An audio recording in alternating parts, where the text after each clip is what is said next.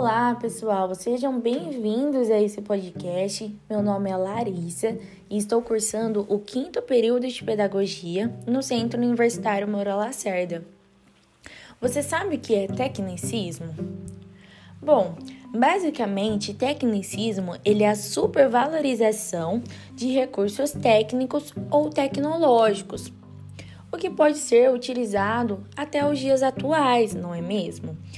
Porém, o tecnicismo surgiu em meados dos anos 70, em decorrência à Revolução Industrial, como um método inovador.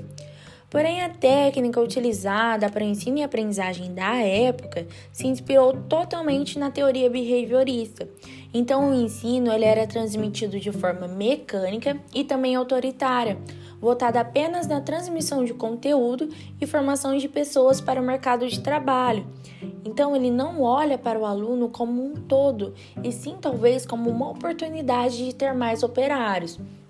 E até hoje, nos dias atuais, a gente consegue ver esse sistema técnico em algumas instituições, onde o aluno ele não tem totalmente uma voz e uma interação ativa dentro de sala de aula, o que talvez não seja muito interessante para os nossos dias atuais, em pleno século XXI, não é mesmo?